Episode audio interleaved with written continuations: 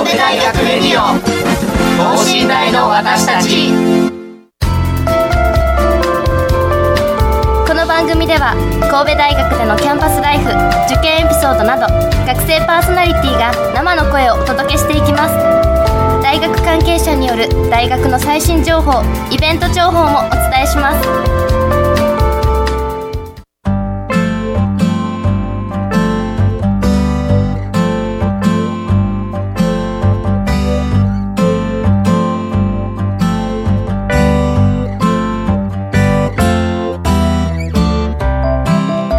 はい皆さんこんばんは。ここからのお相手は経営学部2年の柳永俊がお送りいたします。はいということでですねまずはね嬉しい報告がございましてですねこの神戸大学ラジオ等身大の私たちついに2周年目2年目に突入いたしました。わーいパチパチパチということでねあ悲しい。一人だけで言うの悲しいですけど。はいということで実はですねこのラジオのあの 2, 2年目突入して1回目が僕なんですけどね。今回なんと僕一人だけなんですよね パーソナリティ。でうまく回せるかって本当自信がないんですけどまああの頑張っていきたいのでよろしくお願いいたします。ということでまあ9月1日になりましたんでねもう高校生の方は新学期入りましたね。今頃多分あれですよねあの実力テストとかがあってねそれにすんごい苦しめられてるんじゃないですかね。まあでも実力テスト終わったらね9月になると文化祭とかねそういうのありあるんでねどんどん楽しんでいただきたいなと思います。そしてまあ大学生はまだ夏休みありますね。まあ留学したいとかそういう方も多いと思いますがまあ僕はちょっとね六甲祭の、えー企画の準備とかで結構ドタバタする夏休みになってましたね。という、えーまあ簡単な夏休みの紹介をしたいと思いました。ということで今週のテーマは、えー社会に飛び出しワクワクを見つける神戸大学ソーシャルキャンパスです。ソーシャルキャンパスは神戸大学が学外に出て活動するためのいろんな企画を行っているそうです。今月にはクリエイティブスクールという企画を開催されるとのことですのでそれがどんな内容なのかもお聞きしていきたいと思います。この後ゲストの登場です。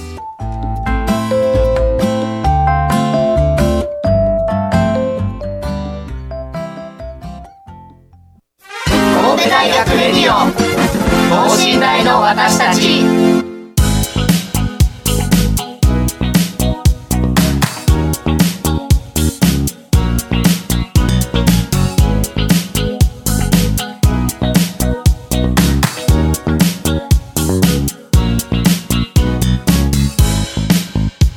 では改めましてゲストの紹介に移りたいと思いますソーシャルキャンパスから田中さんにお越しくださいましたお願いいたしますこんばんは。ソーシャルキャンパス所属の経営学部3年の田中葉月です。はい、よろしくお願いいたします。ではですね、まずソーシャルキャンパスについて具体的にどういうものかをちょっとね、あの概要をお伺いしたいなと思いますけど、まずソーシャルキャンパスってどれぐらいの人数がいらっしゃるんですかね？今は14名で活動してい名。ます。はい、ありがとうございます。このソーシャルキャンパスってどういったことを目的に、えーなされている活動なんですかね？もともとその団体の代表がはい、学生が社会とのつながりをもっと持ってほしいという理念に基づいてはい設立しました。ああ、なるほど。具体的にどんな活動をされているとかって軽くあの紹介していただけますかね？一番初めにやったのが4月今今年の4月の末に新夢というはい、イベントを企画しまして、はい、現在はその後々話させていただくんですけれども、はい。クリエイティブスクールと起業家ゼミ、はいこの2つに分かれて活動しています。ああなるほど。その新夢と企業家ゼミってあるんですけどまあそれぞれどんな活動かあの簡単でいいのであのお聞かせ願いますかね？お願いいたします。新夢というのは学生の夢はい。夢を持つ学生はい。がこのプレゼンをして、はい。で実際に社会人を招いてプレゼンをするんですけれども。そうなんですね。社会人を招いてその場でプレゼンをするっていう形。あそうですそうです。はい。でその社会人の方がこの夢を応援したいと思ったはい。方と一緒にこの夢を追いかけていってもらうという。その大学生がこうそう社会人の方にプレゼンしてあこれいいなって思ったらその社会人の方と大学生と共同で何かそういうプロジェクトないしそういうことをや行うっていう形でいいんですか？そうですね。ああなるほど。ありがとうございます。で起業家ゼミの方についてなんですがどういった活動なんですかね？起業家ゼミはこの今月、ま、あの金8 9月のはい。8、9、10でその起業家精神育成ゼミ体験合宿っていうのを行ってまして、はい。この内容が、まあ、事業構想力をテーマに、はい。新しく企画や事業を生み出し動き動き出す力を5つに分類してその,、はい。そのそれぞれの分得意分野それぞれを得意分野とする起業家の方をまた招いてそはい。の講師をしてもらうという内容になってます。ああってことはこれかなり実践的なゼミになってるということなんですね。そうですね。具体的にどういった方が参加しているかっていうのはあれですか？やっぱりそう本当に将来会社をもう建てたいとか思ってる学生さんがもう主体的に参加されてるんですかね？ああそんなそうだと思います。ああはいありがとうございますではですね、えー次にですね、えーこの9月に開催されるクリエイティブスクールについてあのどんどんお聞きしたいなと思います。はい。このそもそもクリエイティブスクールなんですけれどもこれどういったイベントになるんですかね？クリエイティブスクールは、えー内容はあのまた講師の方を招いて、はい。あと講演をしてもらってはい。でその後実際に自分たちでグループになってワークショップを行う形になってます。はい、ありがとうございます。あのこちらの方にですね、ちょっとそのクリエイティブスクールの紙があるんですけども、はい、まあ社会の問題を解決するには専門知識を使って新しいことを考え出す思考力が必要です。クリエイティブスクールではロジカル思考、システム思考、デザイン思考など思考方法を学んで問題に対する解決策をグループワークで作り出す練習をしていますって、これ最初見た時すげえなって思って、はいえロジカル思考にシステム思考にデザイン思考ってすそんなそんな細かく分けるんだなって思盛りだくさんではい、ありがとうございます。そもそもじゃあこれなんでこういった企画イベントをですね企画したのかってちょっとお聞かせ願いたいんですけどお願いできますかね？はい、クリエイティブスクールっていうのはもともとこの鶴田先生祇園先生はい行うっていうのもまあ決まってたんですけれども、はいそこで私たちがこう関わらせていただくようになったのははいその団体の代表とはい。鶴田先生がもともとつながりがあありましてはい。でこの企画の責任者なんですがはい。その鶴田先生に話を聞きに行ったことがまず始まりになります。はい。その中でこういう一緒にこう教授の方と一緒に何か作っていくということをソーシャルキャンパス内で一緒にやっていく方を募集してっていう感じですね。今ちょっとお話に出てきたんですけど講師の鶴田先生っていう方がいらっしゃるんですけど、それどどういった方なんですかね？どういった方？私も何度かお会いさせていただいたんですけれども、結構なんですかね？今の大学の在り方というかそういうところに疑問を疑問視というかはい。もうちょっと大学を良くしていこうみたいな感じあで働く動かれていそうあい。うイベントなどをこうやって企画されてる先生ということですね。は、はいいありがとうございます。まあ、こちらあの、まあ、主催がですね、えっと、未来社会創造研究会っていう風になってるわけなんですけど、はいそもそもこちらの団体って具体的にどういった組織になるんですかね？イノベーション教育の推進と、はい産学連携の推進を行っています。ああそれそれが、えっと未来、えー道場ですが、はいそれがですね。はいでまあ、そちらの未来道場さんとなぜまあこう共同であのやりはることになったかっていうのはございますかね。この鶴田先生と祇園先生あの私たちの今このクリエイティブスクールの責任者がが鶴田先生のおのところにお話を聞きに行って、それでああこうお互いにこう共感してやったっていう形ですね。はい、ありがとうございます。具体的にこういうどんな内容をこう準備されているんですかね。それをこうお聞かせください。お願いいたします。はい、内容ですよね。はいワークショップの内容としては、はいイノベーション教育で問題解決のプロセスを学べる内容となっていましあーはい。てで今回のお題は大学改革になってます。お大学改革ですか。はい。まあ、具体大学改革です、まあ、あのうちの大学も、まあ、去年かな去年からまあクォーター制で、まあ、あある意味こう、はい大学の改革が起こったわけですけどそれ以外にもまたどんどんどうやって変えていったらいいのかっていうのを、まあ、あの議題大学改革議題にしていろいろまあ話し合っていくっていう形になるんですかね。そうですね。はいまあ、どんなか、まあ、そういった形なんですけどもこの大この、えークリエイティブスクールというものってどういった魅力があるのかっていうのをちょっとお聞かせ願いたいんですけども。魅力はまずあの学部っていうのが指定されてないのでもういろんな多分普段関わることのないたいろんな学部の方とはい。接することができて、まあ本当にロジカル思考システム思考デザイン思考ってなかなか本当に学ぶことができない。そうですね。なんかやっぱあの、まあ、学部によあの本当に学部によってなんかいろいろ考え方違いますしその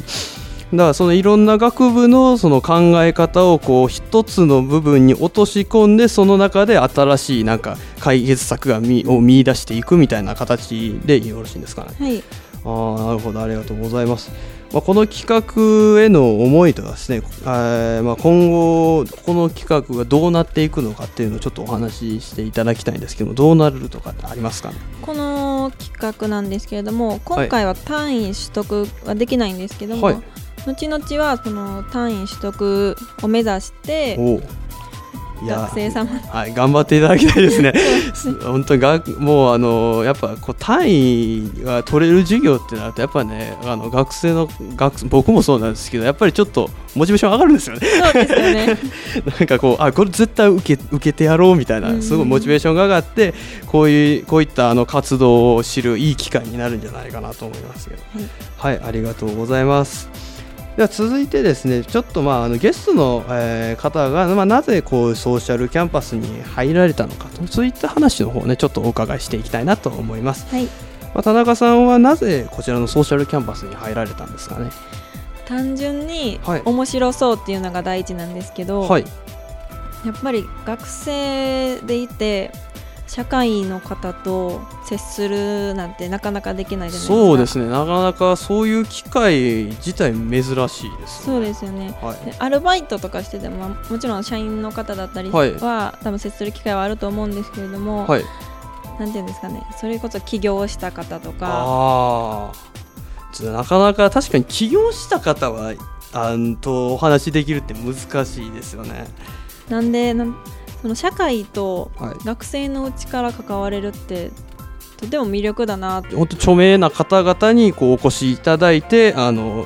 実際どうやってあの起業していくかとかそういうあの、まあ、社会が実際の社会はこうなってるみたいなお話を生の声で聞けるという形でよろしいそうでですね。この「新夢」っていうイベントの後に、はい。その座談会というあかあはい座談会というかお疲れ会と言いますかあ ご飯を食べながはいらだったんですけれども、お話しさせていただく機会があって、はい。そういうめったに触れるという言いますかはい。接する機会がない方とお話しできるっていう貴重な機会でした。ちなみにその座談会の中でこう自分ではこう驚いたようなあの今までなかったようななんかお話とかってあったりします？こうい今までの中でこういやえそんなそんなだったんや。そうだったんだみたいな。そういうなんかすごく発見みたいな驚くような話がなんかあったりしますかね。驚くような発見ですか？はい。えすごい印象に残ったのは、はい。なぜ剛力あやめが売れたかっていうお話があったんですけどほすごい剛力あやめさんがうはい。売れたのって、はい。そなんて CM とかの起用のはい。なんていうんですかお金がすすごい安かったっあそうなんです。ていうのをお聞きしてすごい安くしたからいろんなところで起用してもらって売れたみたいなお話を聞いてあそうなんや。なるほどね。いやそうか。だからそういう企業に出るスポンサーのそのあのまああのやあが安いからあのいろんな企業さんにもあうちも出てうちも出てみたいな形になってまあやっぱ CM なんでその商品の顔になって当然テレビに映るわけでそれでだんだんこう知名度がこう広がっていくみたいな形だったんですへえすごい。いやあのね僕もあの経営学部なんでやっぱこういう話好きなんですよ。こういうなんでこうなんでこの人はこんあの儲かっまあ単純に儲かったのかなんでこんなに知名度が知れ渡るようになったのかっていうのをねこう調べるあので理由を探るのがものすごい好きだったんですけどまあその中で剛力あやめさんがなぜ流行ったのかっていうのがあのお聞き出てきてすごく嬉しかったです。まあでも多分この案結構使えますよね。こうなんかうまく安く使ってなんかいろんなとこにこういろんな場面で。いろんな場面で行くみたいな形にね。いや楽しいなと思いますけど。そうですね。他になんか印象に残ってる活動とかってあったりしますかね？活動。活動の方でなんか。ソーシャルキャンパスでソーシャルキャンパスの活動でなんか印象に残ってるみたいなことがありましたらちょっとお聞かせ願いたいんですけど何かありますか？イベントとしてはまだ新夢っていうのがはい。1回目だったんでそれと2回目で今やってるのなんではい。まだそこまでそのあのなんあの活動はあのままだまだ結構いろいろあの手探りの状態でやってるっていう形になんですよ。まあってことはやっぱこれからの企画が結構こうなんかいろいろと膨らんでいってなんかこうソーシャルキャンソーシャルキャンパスっていうのがこういうもんだよっていうのが結構分かっていくみたいな形になるんですかね。はいまああのいわゆるこれまああのまだは成長途中っていうか発展途中みたいな感じでまあ多分これからいろいろ活動されていく中でこうどんどん広がっていってこれがソーシャルキャンパスですよみたいなのがこう提供できるみたいな形になるんですかね。になるといいですねねいいですね。はいありがとうございます。まあそうですねまあ僕自身もね実はこのクリエイティブスクールっていうのをまあちょっと今日初めて知って、はい。うんまあ、どうどういうものかなと思ったんですけどもねあの専門専門知識を使ってっていうのがやっぱこうすごいなって思うことで、うんうんうん。あのやっぱりなかなかこう一つの学部、まあ、例えば僕経営学部なんですけど、まあ、経営学部で、まあ、経営の勉強はまあするじゃないですか。それでまあ経営のいろんな視点は得られるけどいざなんかこう話し合いでそれこそものづくりの方々とこう何かしらをやるときにそういうやっぱ工学部的な考え方だとかそういう理学部的な考え方だとかってなかなかこう実感できないじゃないですか。ででそれでこうもういやいやあのコスト的にこっちの方が安いからこれにしてとかってやっぱどうしてもねあのそういう一個の視点だけになっちゃうとそう言っちゃうんですけどやっぱこういうような企画があることでいやいやあの確かにこっちはあの安いけどもこう安全面とか強度考えたら絶対こっちの方がいいですよとかそういうようなアプローチがあをあのそ相手に言われる前に自分で知っとくだけでもやっぱだいぶこう話し方も変わりますしらすごくいいんじゃないかなと思いましてまあそれの多分まあなんか養成というか育成をするまあ、一つの段階としてこういったこうクリエイティブスクールみたいなものがあるっていうふうにまあ僕は思ったんですけど なかなかちょっとあれですけどそうですかロジカル思考システム思考デザイン思考。これねでも日本語だけ聞かれてもねなかなか難しいですよね。ロジカル思考ってそもそも何ってそう。そう何ってありますしこうシステム思考。まあなんかデザイン思考はなんとなくあの分かりそうですけど、多分どういったこうあのこういうデザインしたらあのここがこう空気抵抗がどうどうのこうのなってすごくなるとか。まあ、システム思考もあれですかね。なんかこうこれ打ったらこうなってこうこうなるからこうなるみたいななんかそんなんでしょうけど。いや難しいですね。なかなかこれ確かに実際に受けてみないとわからないみたいな形がありますよね。まああのこういったようなね企画になってるわけなんですけどまあ今後の、えーこのソーシャルキャンパスがですね目指している目標ですとかそういうのがあったらねぜひともちょっとお聞かせ願いたいなと思うんですね。何かありますかね？代表はその、はい。神戸大をもっと活性化させたいっていうのがああはいはい。でなんでもそれこそ本当に理念なんですけれども、はい。社学生がもっと社会のとのつながりを持ってはい。学生のうちからいろいろな活動ができたらいいなってそのきっかけ作りををこちらこちらの方で出してえつないであの学生と社会をうまくつないでこうあの社会こういうもんだよっていうこうなんかつながりを持てるようにしていきたいという形なんですね。まああの神戸大学はまあやっぱり前身が経営経営の学部の、えーやつが始まってそれからはあのやっぱ社会科学っていうのがすごくやっぱ強い大学で、まあ、社会科学強くてはあの社会それこそあの実社会で働いてる人たちとのつながりもあるわけなんですけどまあ、なかなかねあのそうは言ってもその実社会で実際どういった流れがあるのかっていうのはまあ、あの確かに学術的な面からはあの当然もうすごい優秀な教授の方々がですねあのいろいろこう理論とかお話しされるんですけど、まあ、実社会実こうなってるどうなってるっていうのはなかなかこうやっぱ大学の中だけではねこう経験できないことが多いので、まあ、そういったあの新しい視点を手に入れるというわけでも、まあ、ソーシャルキャンパスはすごくこうあの社会との結びつきを強くすることであの実際こう社会に出た時にもなんかこうあまりそう引っかかりがなくですね。やっぱあのどうしてもこう学術的な勉強だけになると実社会に出た時にあのあれ？え？今まで考えてたこと違うの？みたいななんか本当に180度違うようなこともやっぱ多いわけじゃないですか、まあ、そういった中をこうにまああんまりそういうのが起こらないやっぱりゼゼロではないと思うんですよそういう180度変わることもあると思うんですけどそれがなるべく少なくなるようにこう、えーつながるようなえー組織じゃじゃじゃないかなっていうふうにも僕はねすごく実感するんですけども。まあ、じゃあ次にですね、えっとこのクリエイティブスクールですが、その他イベントの告知などあったら、まあ、クリエイティブスクールですね、こちらの告知の方であの詳しくしていただきたいなと思います。はい、お願いいたします。今月9月のはい、9日10日9月のと9はい。日10日ですね。はい、と1617日の16、17日。はい、1時から。はい、6時。1時から、午後1時から午後6時までですね。はい、であのいろいろこういったロロジカル思考やシステム思考、はい。デザイン思考など本当に多様なはい、思考方法多分他では学べることができないはい。ことが学べるのではい、あと本当にシンプルに簡単にはい、ワークショップワーク内容もなってるので、はい。取り組みやすいかなと本当に思います。すね。はい、なまあのでぜひはい、お越しいただければとはい。思います。こちら場所の方がですね、はい。えっと、神戸大学の滝川記念学術交流会館大会議室にして行われます、で対象の方が、えー大学生。ですね。こちらもう学部とかははいもう全然わからないですね、で、えー実際に来てくださる講師の方が、えー鶴田先生と馬祇園先生ということではい、ということでね、えー、と9月9日と10日、16日、17日、えーそれぞれ午後1時から午後6時までね、えー、と神戸大学滝川記念学術交流会館大会議室にして行われます。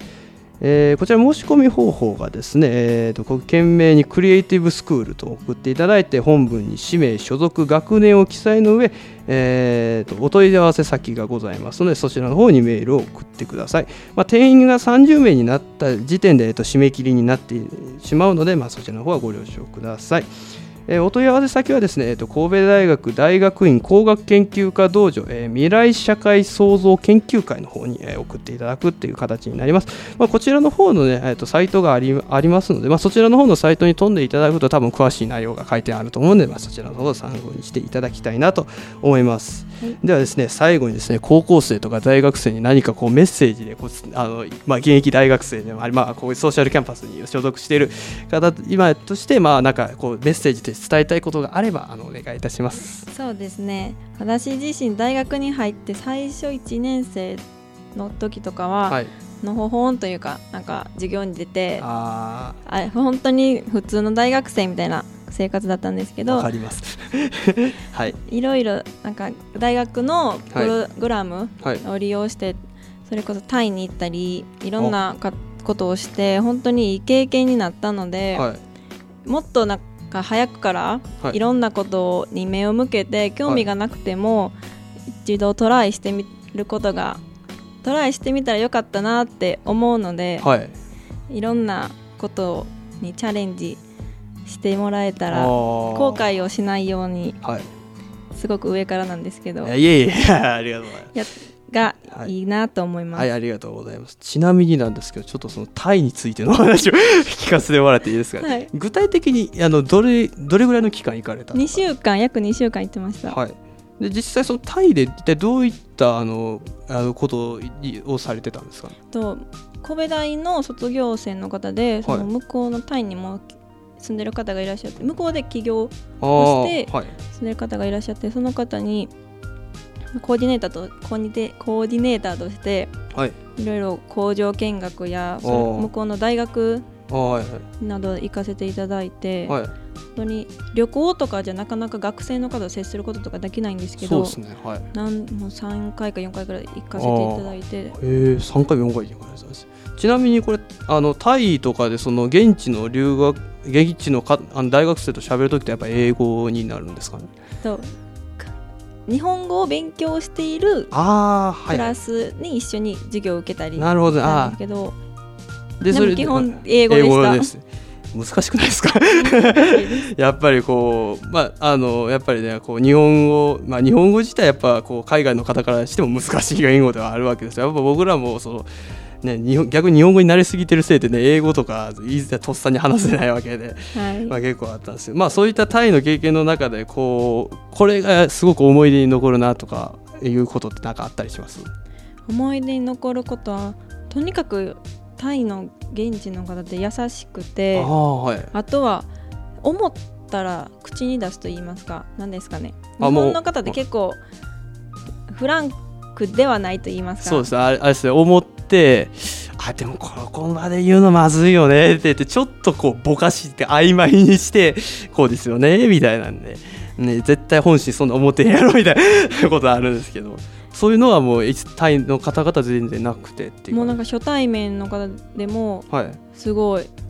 いろいろ褒めてくださったり言ったりって感じでフランクだなって思いました。まあそういったですねやっぱりこう、まあ、文化の違いですとか、まあ、そういうのを経験することでやっぱりこうやっぱ自分自身もまた新たな考え方を持ってあなるほど、まあ、こういう人もいるから、まあ、こういう人間にならなきゃなってかって多分いろいろ気づかせる部分多いですよね、はい、あのあの海外行ってみなきゃわからないっていうこともあるので。そうですね、はい、あとそんなに英語喋れなくても全然なんとかなるっていうのはそうですか？思いました。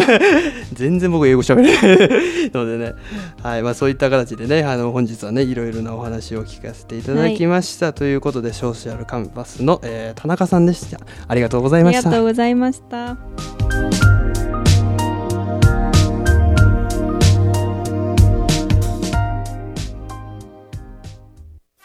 神戸大学レディオ等身大の私たち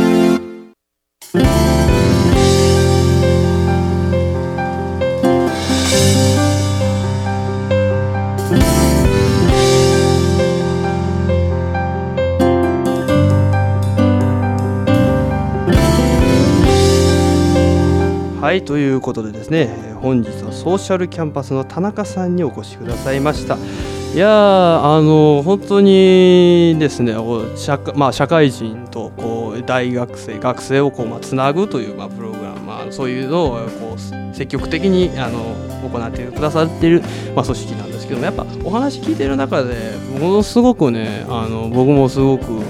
ああそうか。やっぱやっぱそういう話を聞かなきゃいけないんだなっていうのをつくづく実感したりですね。あのやっぱ社会人の考え方っていうのはやっぱそういうのをあのこう受け入れる受け入れてもうあのどんどんこう新しくこう大学のねこうカリキュラムですとかそういうプログラムにやっぱ積極的に参加しようかなっていうのはものすごく思ったりしましたけど、まあ、そんなこのクリエイティブスクールですがもう一度こちらの方のね、えー、と宣伝の方させていただきます。まあ、日時がですね、えー、と9月9日と10日16日17日ですね。時間はですねいずれも午後1時から午後6時までとなっております。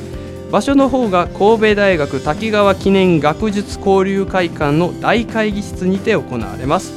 対象は大学生ですがこちら大学学部全く問いませんのでお越しください。講師の方には神戸大学学術産業イノベーション創造本部にいらっしゃいます鶴田先生。そして神戸大学大学院工学研究科にいらっしゃいます祇園先生に、講師を担当させていただきます。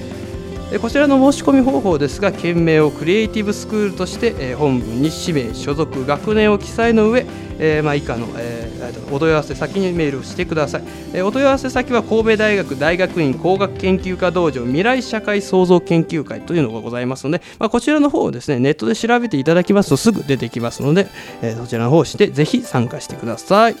はいということでですね、えー、まああの9月のね初めからすごくもうあのすごく有意義なね お話を聞かせていただきました。ということでねそろそろちょっとお時間が来てしまったようです、えー、ここまでのお相手は経営学部2回生の柳賀俊でした。それではさようなら。